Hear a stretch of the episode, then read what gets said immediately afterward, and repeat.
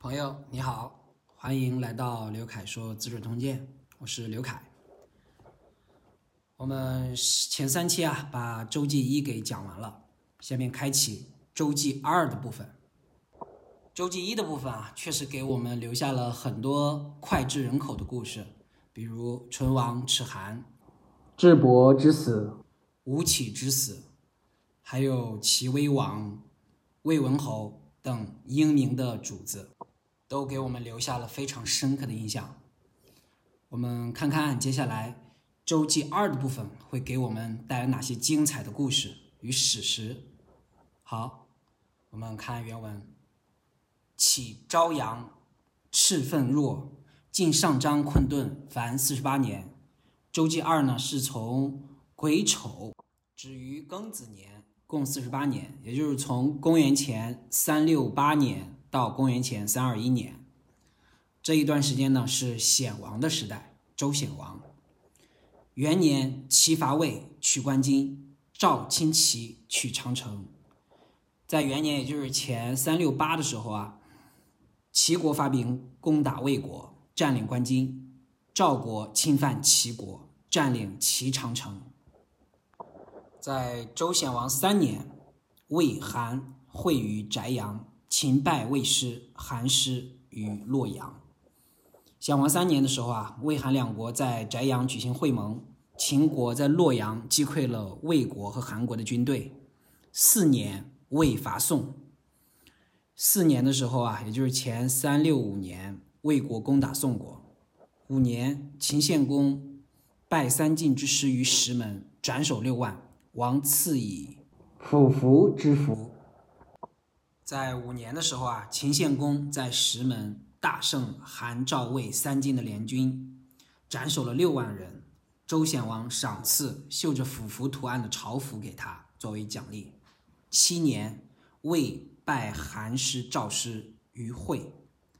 七年的时候啊，魏国在会地战胜了韩、赵两国的军队。秦、魏战于少梁，魏师败绩。或魏公孙作，秦魏两国呀，在少梁交战，魏国军队失败，落魄而逃。公孙作被俘。魏生公薨，子成弘苏立；燕桓公薨，子文公立；秦献公薨，子孝公立。魏生公逝世，他的儿子魏肃即位，即魏成侯。燕桓公逝世，他的儿子即位，即燕文公。秦献公逝世，他的儿子秦孝公即位。孝公生二十一年矣，是时河山以东强国六，淮泗之间小国十余，楚魏与秦接界。孝公那时候啊，已经二十一岁了。当时啊，在黄河瑶山以东，兵强马壮的国家总共有六个。淮河泗水流域之间，十几个小国并存林立。楚魏两国和秦国交界，魏筑长城，自郑洛滨以北有上郡，楚自汉中南有八黔中，皆以夷宅于秦，并斥之，不得与中国之会盟。魏国啊，修筑有长城，沿着洛水从郑县一路向北，一直到达上郡。楚国以汉中为基业，向南还占有巴郡和黔中等地。他们呀，都以对待敌夷的鄙夷态度对待秦国，极力排斥秦国，不允许秦国和中原各国集会结盟。于是孝公发愤，不得修正，欲以强秦。这时候啊，面对包围的这种形势，秦孝公啊，奋发图强，广修仁德，整修政治，想要使秦国强大起来。八年，孝公令国中曰：“昔我穆公自齐雍之间修德行武，东平晋乱，以和为界。西霸雍宅，广地千里，天子至伯，诸侯必贺，为后世开业，甚光美。”八年，也就是前三六一年呢。秦孝公在国中下令说：“过去我们的先祖秦穆公以齐雍二帝为根基，广修明德。”扩充武力，向东平息了晋国的内乱，以黄河为界向西征讨狄戎称霸西方，开拓疆土数千里。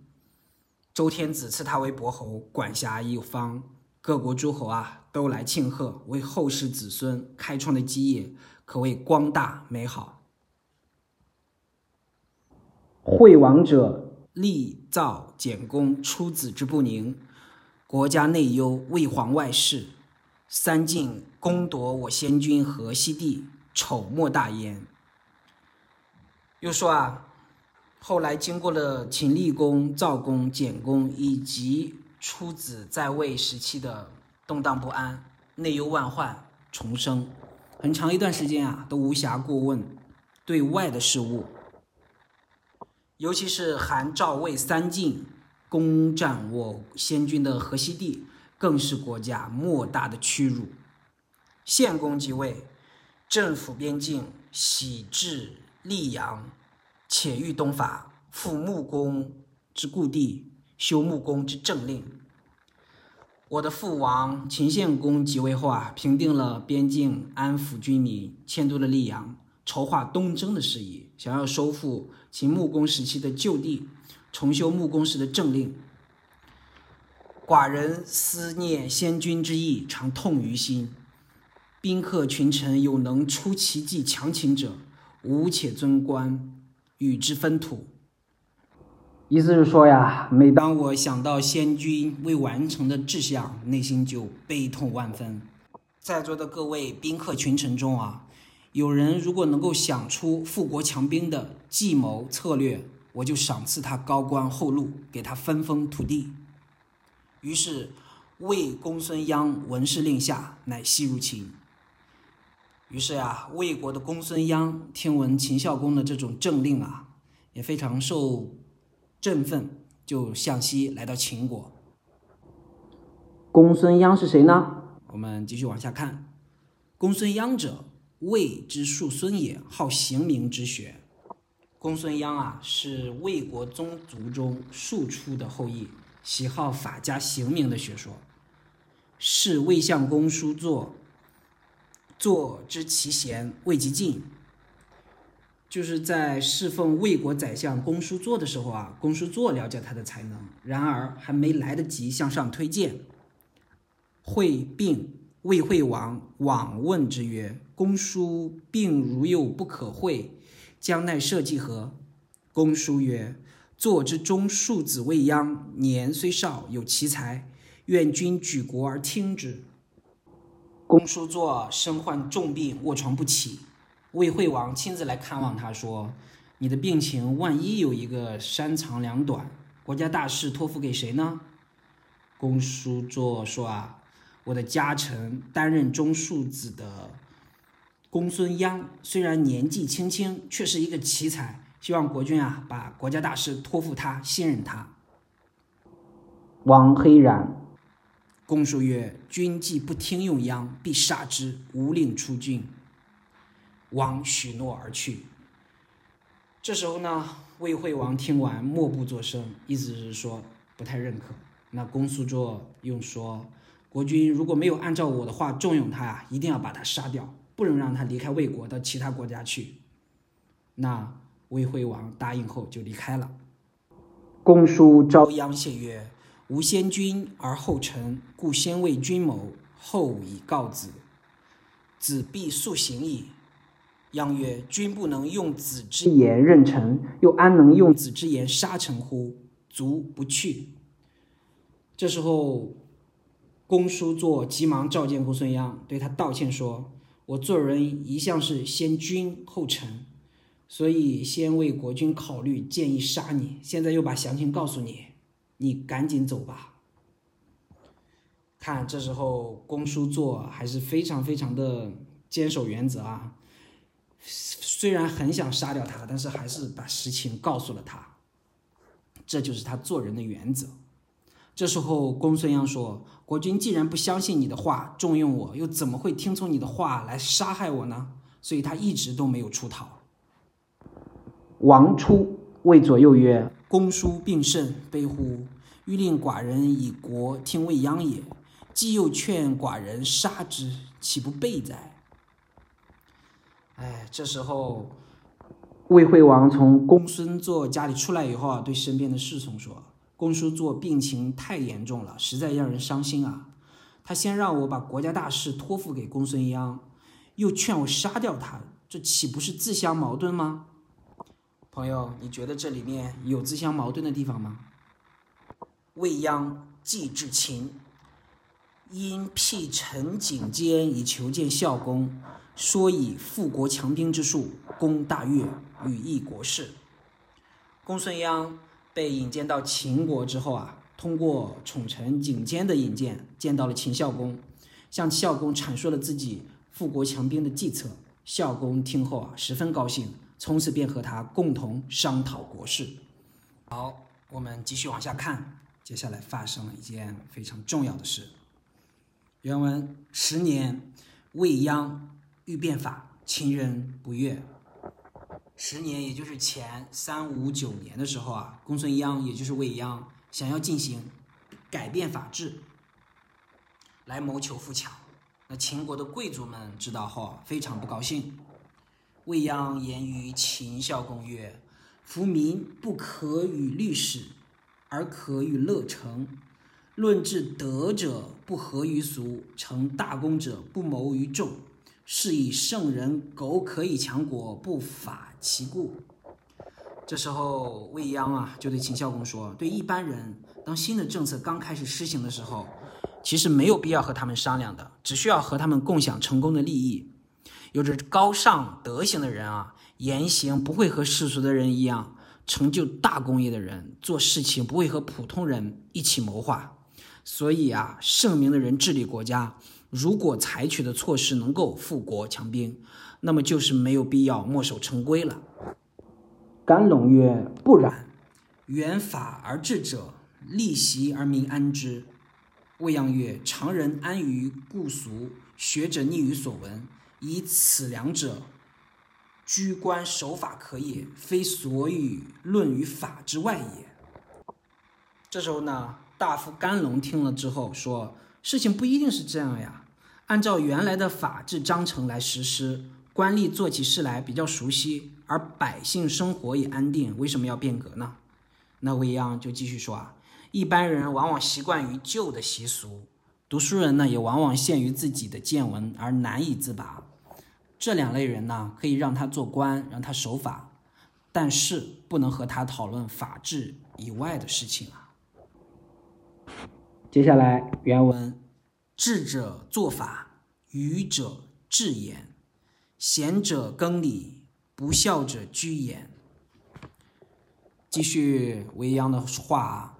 说有才智的人制定法律政策，愚笨的人只能接受统治；贤良的人因时革新礼法，而平庸的人啊，只知道死守现有的法规。公曰：“善。”以未央为左庶长，足定变法之令。这时候，秦孝公听了他们的辩论之后啊，说：“未央说的真好。”于是啊，任命未央为左庶长。其实这个时候，相当于早期的丞相。是非王公大臣的这种领政是非常高的一个官级啊，他负责订立变法的政令。好，我们看看下面变法的内容。原文：令民为十五而相收司连坐，告奸者与斩敌者同赏，不告奸者与降敌同罚。未央啊，下令使人民五家为一保，十家为一食。彼此之间啊，相互监视纠举，若隐瞒不纠举的话，则十家一同受到惩罚。检举告发奸私犯罪的，按照斩敌人首级的标准奖赏；隐瞒不报的，按照投降敌国的标准来惩罚。有军功者，各以帅授上爵；为私斗者，各以轻重批刑大小。坐立战功的，根据不同的情况授予上等爵位的爵奖赏；那私下械斗的，根据情况严重处罚，加以量刑。戮力本业，耕织质素仅多者，负其身；事莫利及待而贫者，举以为收奴。宗室非有军功论，不得为属籍。那些致力本业、辛勤耕织生产粮食不仅多的，可以减免税赋徭役；那些从事工商业、追求小利和懒惰贫穷的，全家都收为奴隶。即便是王公贵族，如果没有战功，也不得享有宗亲的待遇。明尊卑爵邑等级各以差赐民田宅、臣妾、衣服，有功者显荣，无功者虽富无所分华。说要明确身份地位的尊卑、官阶的高下，分别按照等级的次号赐予。田宅、侍女和衣饰器物，有功劳的人呢，显赫而荣耀；没有功劳的人，即使富有，也不能显赫荣耀。以上呢就是变革的主要内容。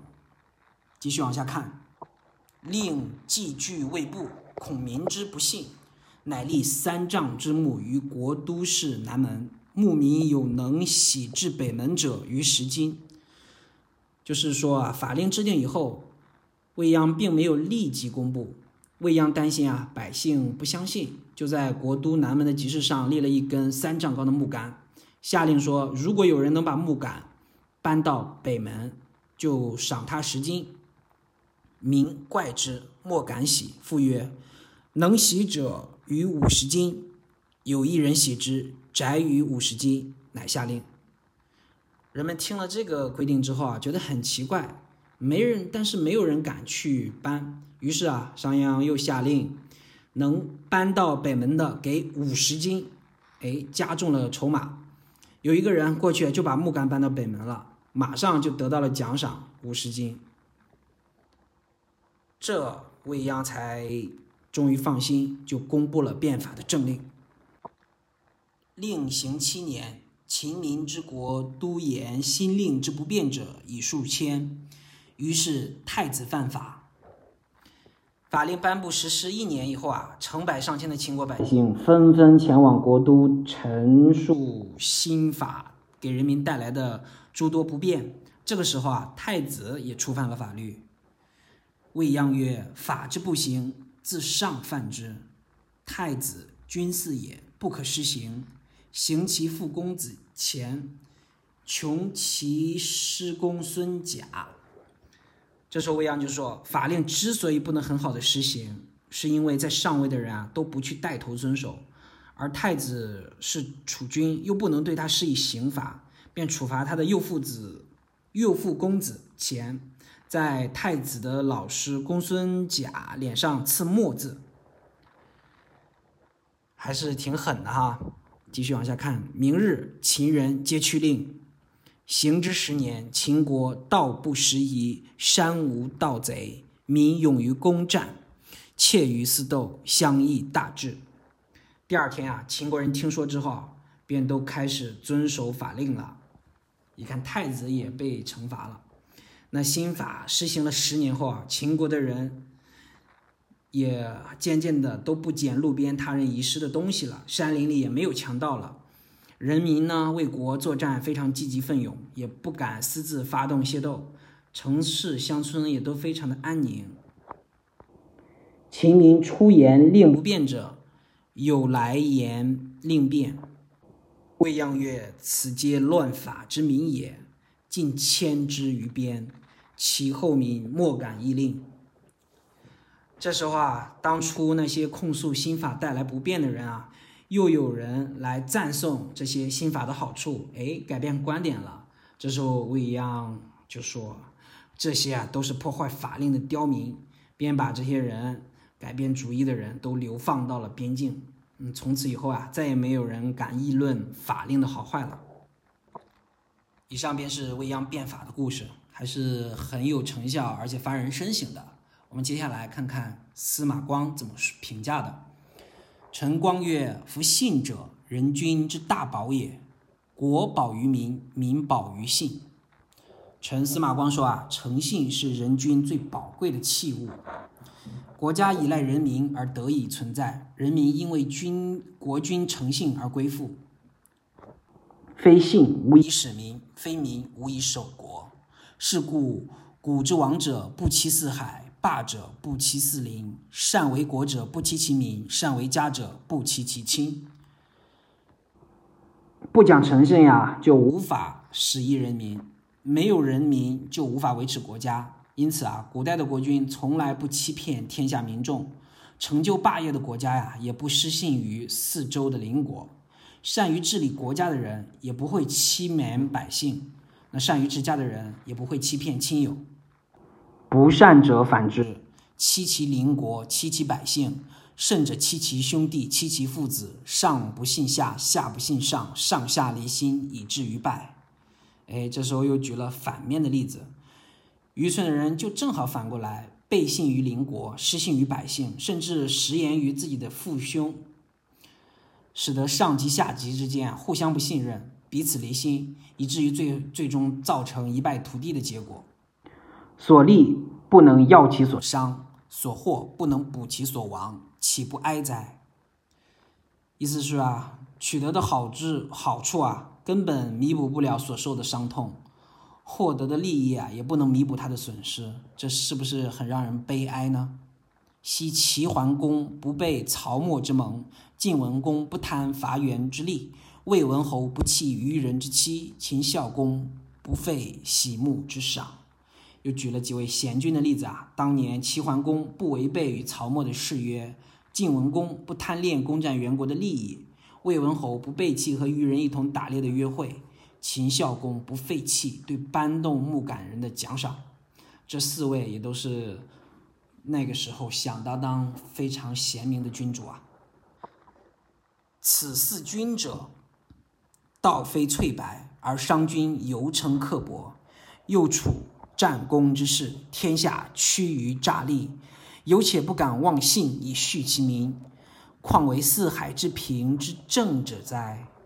这时候司马光就感叹道：“啊，这四位国君的做法尚且算不上纯粹完美，而未央尤其刻薄寡义，再加上他们处在战乱频仍的年代，天下。”之人大多比较诡诈暴力，他们尚且不敢忘记树立信誉，以收服人民之心，更何况是当今海内安定的执政者呢？这一段话也是非常发人深省的啊！即使那个战火纷飞，大家都比较薄情寡义的年代，大家都以诚信为荣。那现在这么祥平安定的世间。怎能不把信誉放在更高的位置上呢？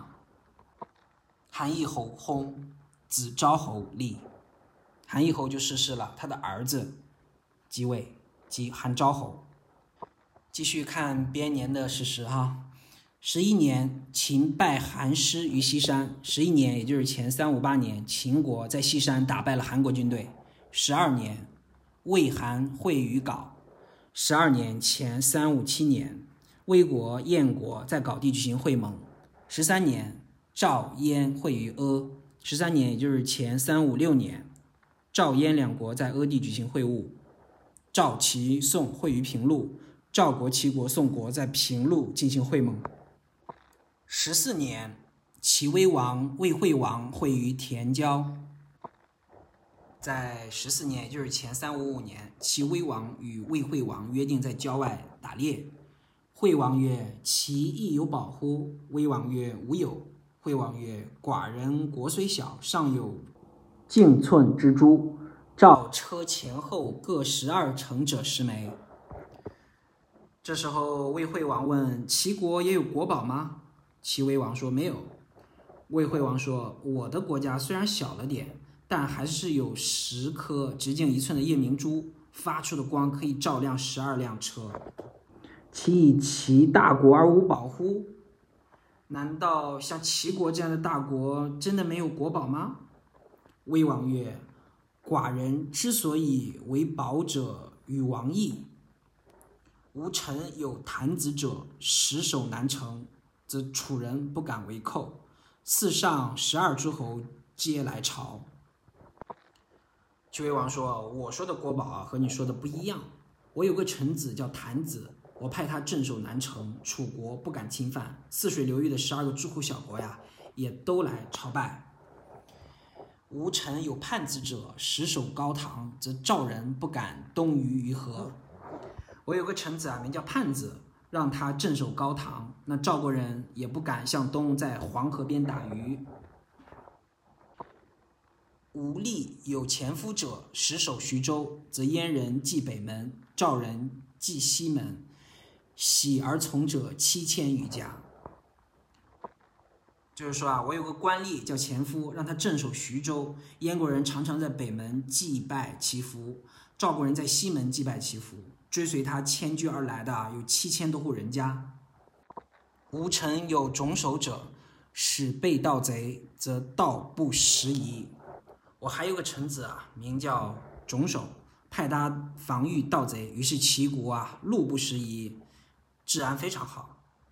此四臣者，将照千里，岂特十二城哉？惠王有惭色。齐威王继续说：“以上我列举的这四位臣子啊，足以照耀千里。岂是你的夜明珠发出的光可以照亮十二辆车能比的？”那魏惠王听了之后啊，脸上露出了惭愧的表情。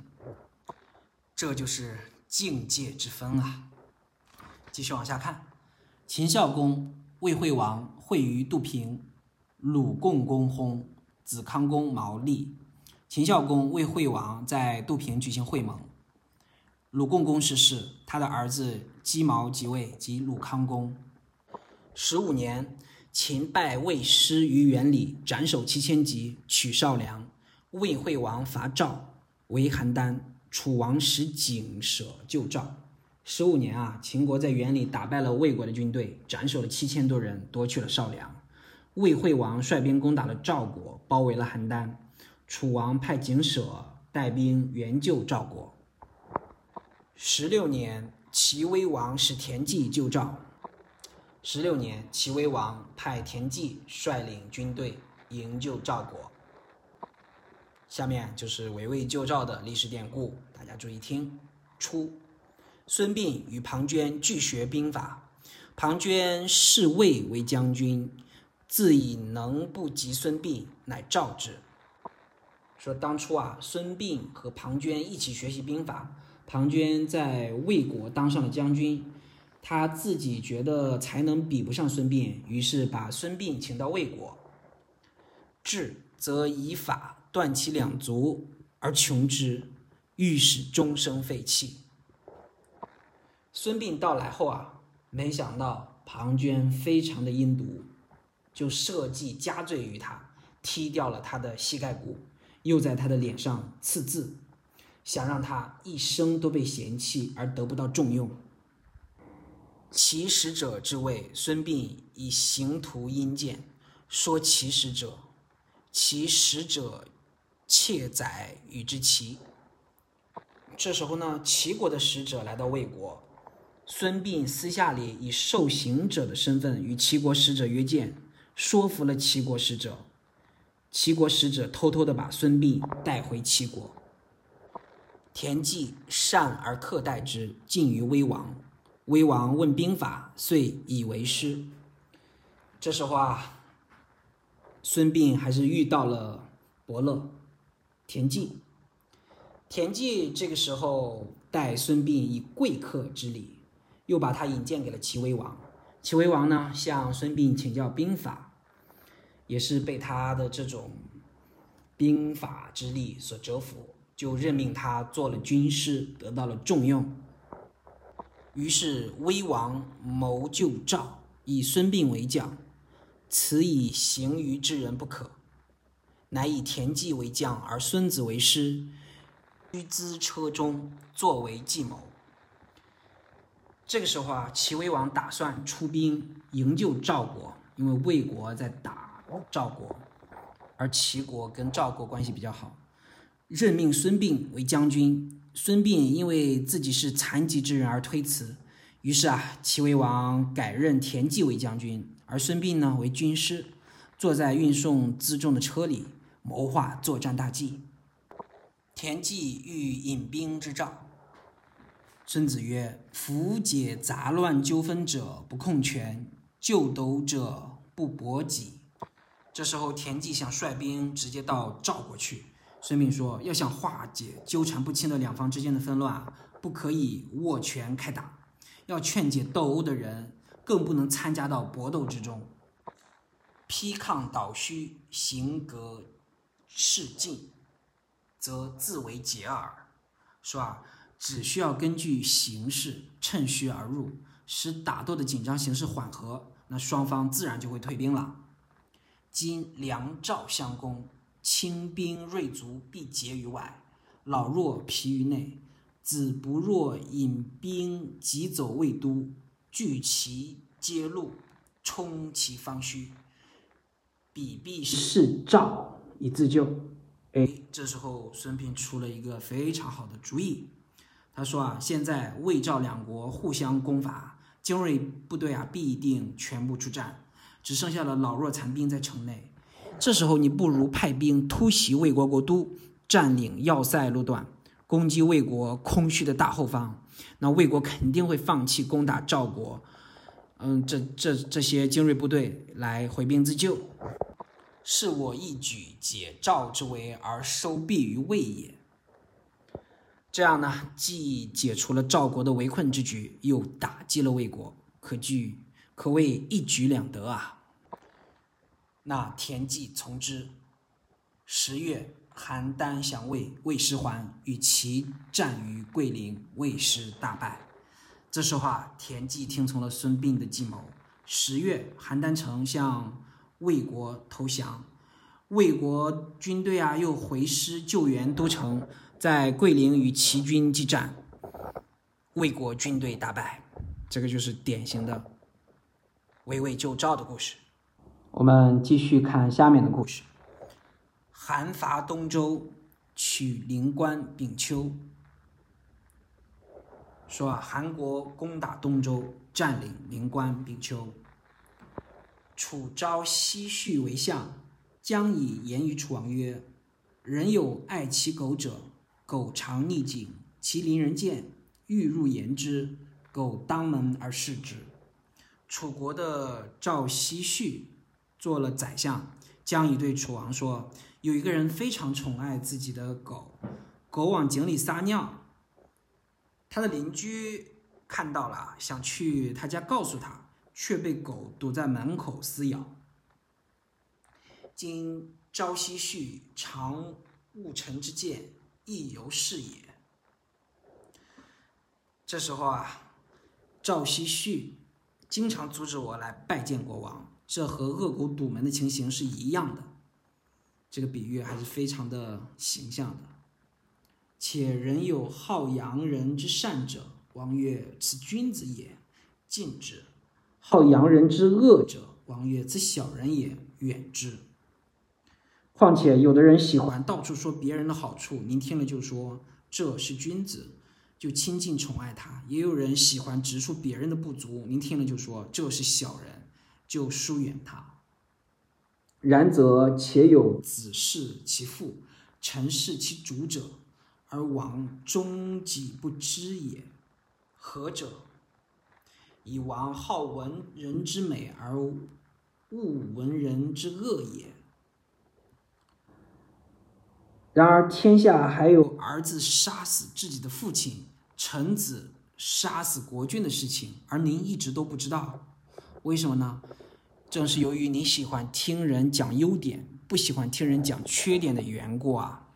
王曰：“善，寡人愿两闻之。”楚王听了说：“说的很好，那两方面的话，我以后都要听。”十七年，秦大梁造未鞅伐魏，诸侯围魏相邻。十七年，也就是前三五二年啊，秦国派大梁造未鞅来攻伐魏国。诸侯各国发兵围困魏国相邻城。十八年，秦未鞅围魏固阳，降之。魏人归赵邯郸，与赵盟漳水上。十八年，也就是前三五一年啊，秦国未央带兵围攻魏国的固阳，固阳投降，魏人把邯郸啊就归还给了赵国。并在漳水边和赵国缔结盟约。韩昭侯以申不害为相，申不害者，政之谏臣也。学黄老行名，以干昭侯。昭侯用为相，内兄正教，外应诸侯。十五年，终申子之身，国治兵强。韩昭侯啊，任命申不害为宰相。申不害先前只是郑国地位低贱的小臣。嗯，他呢熟悉皇帝老子以及法家行名之学，后来来到韩国求见昭侯，那韩昭侯便任用他作为宰相，非常认可他，对内修整政治教化，对外积极的联合其他的诸侯国。申不害做了宰相十五年，直到他去世，那韩国始终政治清明，国富兵强。申子常请弑其从兄，昭侯不许，申子有怨色。昭侯曰：“所为学于子者，欲以治国也。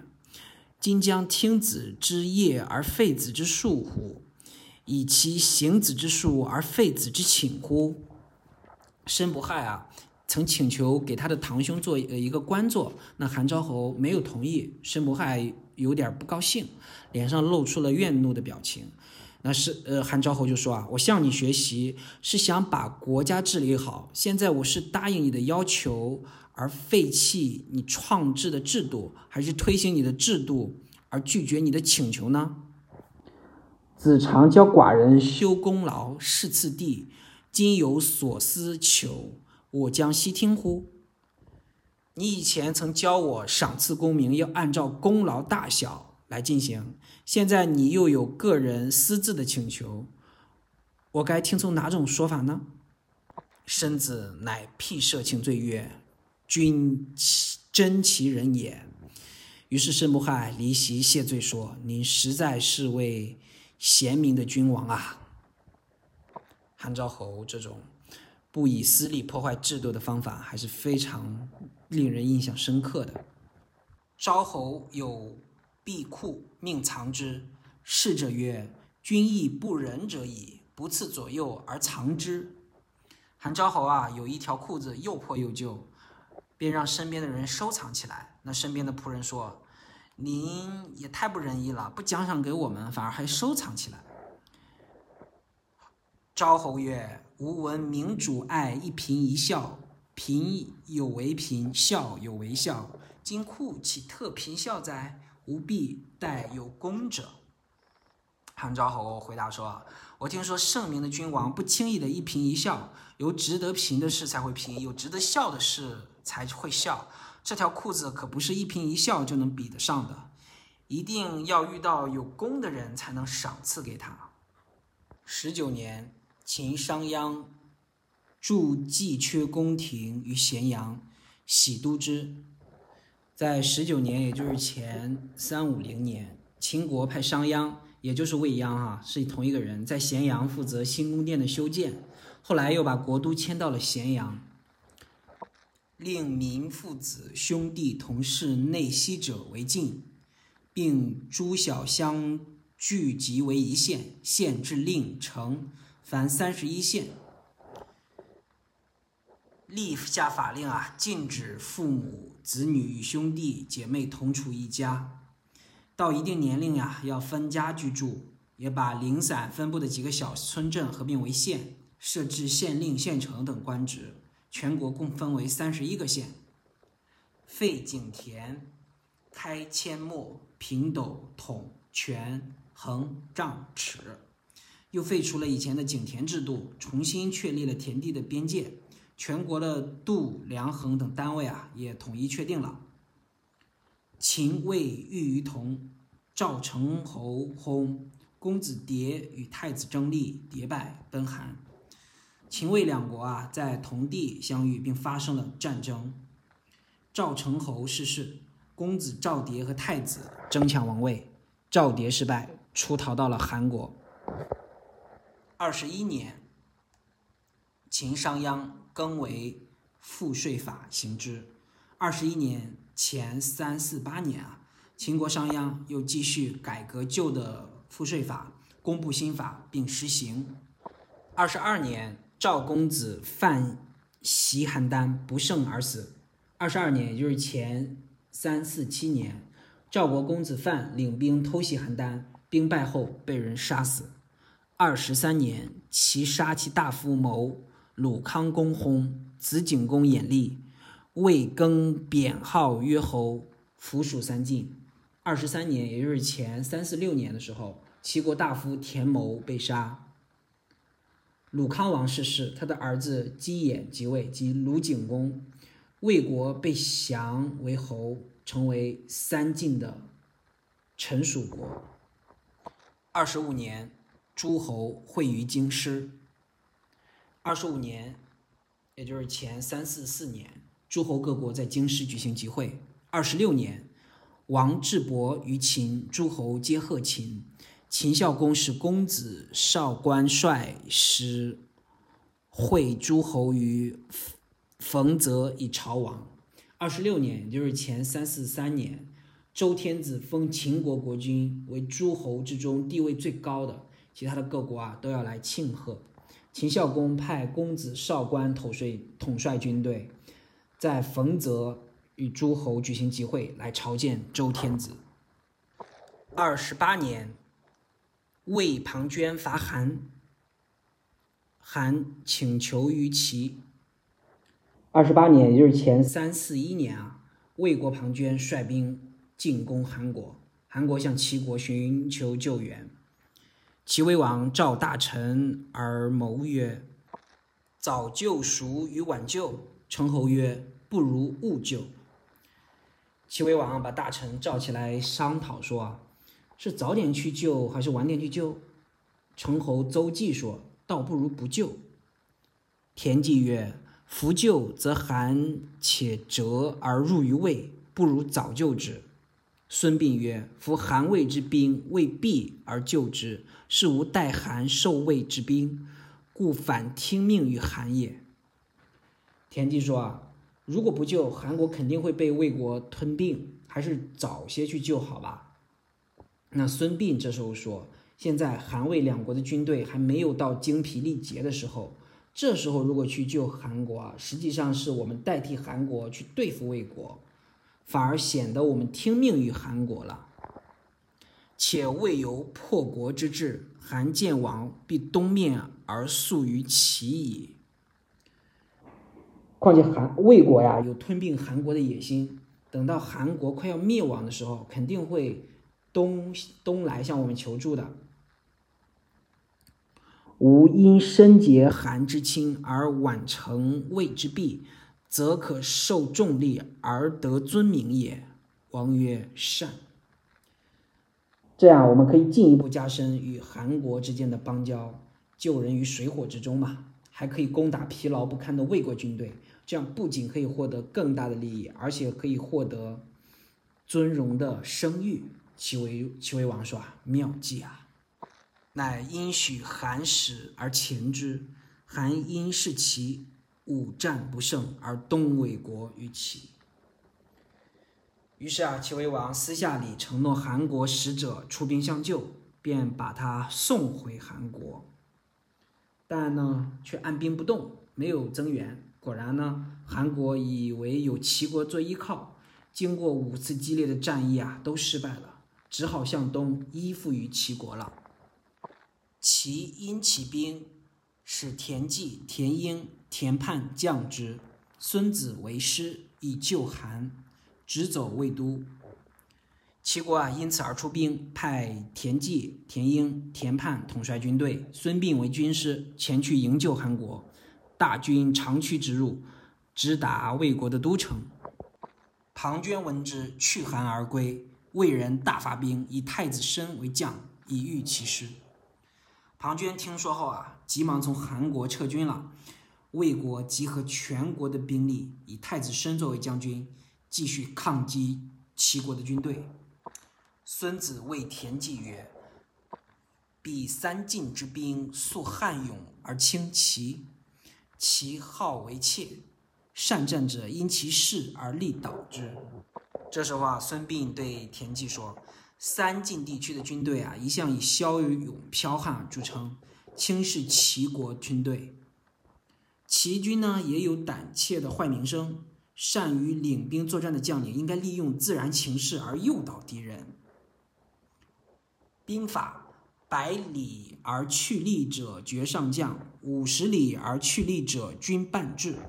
说啊，孙武兵法上有记载，距离一百多里就想奔袭，想要取胜的，即使是上将也会失败；而距离五十里而奔袭求胜的，往往只有半数军士可以到达。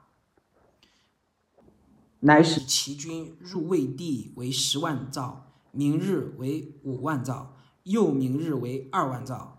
庞涓行三日，大喜曰：“我故知齐军怯，入吴地三日，是足亡者过半也。”哎，这时候孙膑就下令齐国军队刚进入魏国的边界，便修建十万座炉灶。第二天呢，减为五万座；第三天减为两万座。庞涓带领军队追击齐兵三天，看到了这种情况，十分高兴，说：“我早就知道齐军胆小畏惧，才进入了魏国三天，就已经有一半以上的士兵逃跑了。”乃弃其步军，与其精锐备日并行逐之。于是啊，庞涓舍弃步兵，亲自率领着魏国的精锐军队，日夜兼程来追击齐军。孙子夺其行，目当至马陵。马陵道狭而庞多阻役，可伏兵。孙膑啊，估算庞涓的行程，当天晚上应该能够到达马陵。马陵呢，道路狭窄，有许多断壁险易，可以设兵埋伏。乃着大树，白而书之曰：“庞涓死此树下。”于是啊，派人削去一棵大树的树皮。在树干上写道：“庞涓会死于此树下。”于是令其师善射者万弩夹道而伏。七日木箭火举而俱发。庞涓果夜到啄木下，见白书，以火烛之。孙膑啊，又挑选了齐国射箭精良的士兵一万多人，埋伏在山路的两侧。约定当天晚上看见有火光，就万弩齐发。夜里呢，庞涓果然来到削去表皮的树下，看见树干上隐约有字，就拿起火把来查看。读未毕，万弩俱发，魏师大乱，相失。庞涓自知志穷兵败，乃自警曰：“遂成庶子之名。”是说啊。庞涓还没有读完这个字的时候，那两边呢就万箭齐发，箭如雨下，魏军呢乱作一团，四散逃窜。庞涓自知才智已尽，兵败之势也无法改变了，于是自刎而死。死前说道：“我就成就孙膑你小子的名声吧。”齐因乘胜大破魏师，虏太子申。齐国军队啊，乘胜追击，魏军大败，俘虏了魏国的太子申。以上呢，就是孙膑与庞涓的恩怨纠葛，以庞涓自刎而终，孙膑也算报了当初的刮骨之仇。接下来我们再继续看一小段陈侯周忌恶田忌。使人操十金，不是曰我田忌之人也。成侯周忌啊，非常妒恨田忌，于是找人带着黄金十十斤到集市上去算卦，说：“我是田忌的下属，我为将三战三胜，欲行大事，可乎？我为将军统帅军队作战，三战三胜。”想要成就一番大事业，我的运气怎么样呢？卜者出，因使人直之。那算卦的一出来啊，邹忌就派人捉拿住他。田忌不能自明，率其徒攻临淄，求成侯，不克，出奔楚。这时候啊，田忌没有办法解释自己的清白，被暗算了。索性呢，率领手下的军队攻打都城临淄，要求交出城侯周忌，但是没有获得成功，只好出逃去楚国。好，本期节目啊就接近尾声了，我们一起回顾一下我们一起解读了显王周显王这一段时期的历史故事。你印象最深的点在哪里呢？是关于未央变革的故事，还是孙膑和庞涓之间的恩怨纠葛呢？我相信这些故事能够带给你在做事做人上一定有非常深刻的启发，因为历史就是这样书写与发展的。欲知后事如何，且听下回分解。我们下期再见。